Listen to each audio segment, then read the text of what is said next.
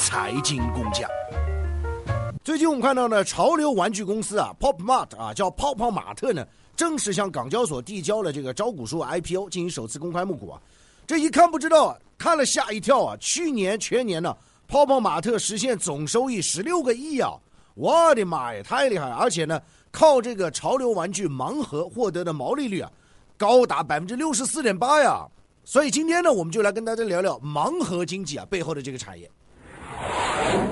那首先第一点要跟大家解释一下，其实盲盒主要集中在九五后的啊之后的这个消费的世代啊。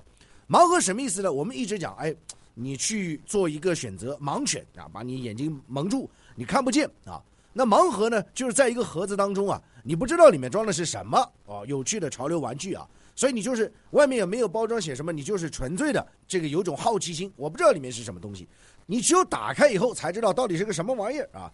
那么说到盲盒呢，其实啊，它其实也不贵啊，一个盲盒呢可能呃几十块钱啊。我们一直之前讲的说，哎呀，炒股、炒鞋、炒比特币、炒茅台，现在呢很多人都开始什么呢？炒盲盒啊。所以这个产业呢，其实它现在除了这个供求之间的这个关系之外，哎，也有一些这个炒作的成分在里面啊。这个我们不得不排除啊。那么回到这个盲盒这个市场啊，现在它整个市场量到底有多大呢？刚刚我们看到的这个潮流玩具当中，Number One 也是盲盒业务的这个老大，Pop Mart 泡泡玛特这个公司啊，它的这样一个去年的收益，你就可以看到赚钱赚的是盆满钵满，关键它毛利率高啊，这秒杀什么农夫山泉啊，就差茅台一点点了。回过头去看这个潮流玩具公司啊，Pop Mart 到港交所去 IPO，我觉得其实也不惊讶，为什么？人家的营收放在这儿，现金奶牛啊，这简直就是。这背后的产业盲盒到底有多大？起码接近百亿的这个规模啊！而且在这个市场当中啊，为什么说它的销量会那么高啊？这其中有个非常重要的观察指标，就是复购率啊，就是再买。我们讲呢，一个盲盒它可能有一个 IP 围绕这个小玩具这个 IP 啊，它可能一个系列有十几款。那有些人就买了这个之后，哎，觉得还需要下一个、下一个、下一个啊。有些人甚至。整个系列全部买下来，因为价格不贵嘛，对不对？你如果玩收藏的话，不像玩这种高端的，这盲盒的收藏起来就哎比较简单、轻松入门，而且能够啊继续的买新款，因为一个 IP 出来了之后你再买嘛，所以复购率就保证了它的这样一个销售量，包括它的销售额就基本啊，随着 IP 的入驻之后呢，啊越来越多的这个 IP 进来啊，围绕这个 IP 打造的这个盲盒越来越多，你这个销量不会减少啊，会越来越多啊，所以复购率实际上是非常重要。咱就以这个 Pop Mart 这个公司为例，去年这个公司直营门店突破了一百家啊，覆盖了五十多个城市啊。另外，在这个市场当中还有排老二的啊，这个也是这个行业的公司了，也是这个行业里面的叫 IP 之家啊。它呢主要是打造这种无人零售，就是可能在高校啊或者在学校旁啊放一个这种吊娃娃的这个机器啊，你直接去吊啊。但这背后实际上就是抓住了什么呢？九五后对于这些潮流玩具的这种渴望啊，他们追这个东西。而且他们不单是线上买，买好之后线下还要去参加相关展览，还有又反过来到线上啊去进行这个啊二手的这个玩具的交易、拍卖啊交流、分享经验等等，所以玩的不亦乐乎啊！这个产业你真的千万不要小觑啊！潮流玩具当中的盲盒。那第二个方面，我们想跟大家聊聊整个盲盒产业的产业链啊。首先呢，我们讲这个盲盒产业链啊，它分为上游、中游、下游。上游是什么呢？就是一个 IP 的收购。我们以 Pop Mart 为例啊，我为了做这期节目，我还特别的去了解这个玩具的 IP 啊。这些公司要么你自己培养设计师，你自己设计一个原型，然后围绕这个原型，你给它起个名字，然后生产很多的系列产品。你要么就跟人家去合作，你收购这个 IP 的拥有权，然后啊围绕着这个 IP 来进行产品类型的打造。比如说我去跟迪士尼进行合作，比如说我去跟乐高进行合作，签好之后。我就拥有了你这个 IP 的这样一个商业的运营权，然后我就是啊各种造型我就随便弄了，对不对？所以我们要讲这个产业实际上上游啊是以 IP 为核心的，而且有时候还要追求这么独家签署。而且我跟大家讲，在这个产业当中，销售额的大涨，其实上跟你拥有的这个 IP 数量也是有非常多的关系啊。比如说我们讲在盲盒这个产业啊，这个行业中的老大 Pop Mart 泡泡玛特公司，它最响亮的一个盲盒的 IP 就是 Molly。Molly 呢，它是一个 IP 啊，就是金发碧眼，然后撅着嘴巴啊，这个 Molly 围绕这个 Molly 打造了很多的啊这些 IP 的产品，一个 IP 能够衍生出很多的系列，同时更多 IP 的注入会让你的销量会让你的销售额，会让你的收益获得更大的提升。所以我们讲，IP 的布局是整个盲盒产业链的最为重要的基础部分。那第二点呢，我们想跟大家讲讲，就是中游产业啊。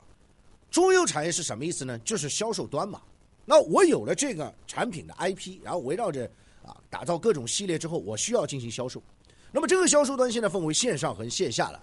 线下的话，大家就比较好理解。我刚刚讲的就是一些啊无人的零售机啊。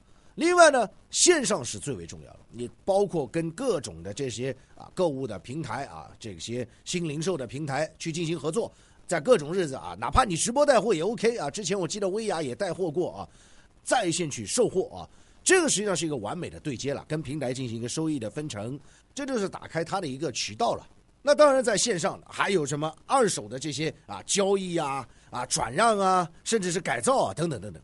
那第三部分呢，就是下游产业。下游产业主要它就是，我个人认为它更多的是在一种文化概念上布局啊，去给它赋予更多的文化属性。因为纯粹如果从产品角度来讲，你一个娃娃，你一个玩偶，那它可能只是一个玩偶。但是你赋予了它更多的文化的概念、收藏的概念，它就不一样了。这就跟茅台酒一样，贴了茅台，那完全不一样。各位朋友，是不是这样？所以你可以看到，在盲盒产业啊，线下你有这种潮流玩具的文化展。有博览会啊，等等，甚至线下很多是这种软品牌的植入啊，包括电视剧当中啊，包括影视作品当中我植入，包括音视频当中我植入等等等等。所以你就可以看到，围绕这个产业，实际上盲盒产业它有上游、有中游、有下游，是完美的结合。它实际上现在已经形成一个产业链了。你再回去看的时候，再去听啊，有一些盲盒产业的公司说我要打造中国的迪士尼，好像你听听，虽然有些无厘头哎，但是你去看看迪士尼。它不也是线上影视作品 IP 设计，中游产品的发售，线下游乐园、影院的发售，衍生产品的发售，不也是这样吗？所以啊，千万不要小看哦，它这个布局的逻辑。我觉得未来甚至有可能啊，他们真的会进军这个影视作品行业，真的不要小觑哦。那最后呢，我想谈谈我对于这个盲盒产业的这个观察，尤其是这次啊，Pop Mart 啊港股进行 IPO 啊，我的思考。第一个就是为什么盲盒的销售为什么那么火？首先，我觉得就是它起点比较低啊，价格比较低一点。因为相对于现在很多的收藏品啊太高端，但是对于九五后来讲，因为刚刚进入社会嘛，你要他拿很多钱也不现实。所以呢，能够有这样个低门槛去进入这个收藏行业，哎，很新奇的感觉。那加上盲盒本来就有一种未知探索，我也不知道里面是什么那种好奇的感觉，那种消费的冲动，带动了很多的九五后去消费，对不对？那第二点，我想呢，就是这实际上跟这一代人的消费习惯有关了。甚至你说在九五后很多都是月光族，他相对于八零后来讲，相当于七零后来讲，或者是储蓄的概念，实际上九五后之后他们不是这么想，他们大部分人认为呢，我要提前消费，我要提前享受啊，我要满足自己的消费的欲望等等，所以他们肯花钱，而且他们敢花钱，所以呢这样的一个理念当中啊，你就可以看到有些人啊，我我买这一个系列，我买几个系列，有新的 IP 出来，我继续买，我继续买买买买买，所以这就支撑了什么呢？强劲的一个消费需求，他们的消费习惯就决定。促使他们的刺激他们消费，而且是重复消费。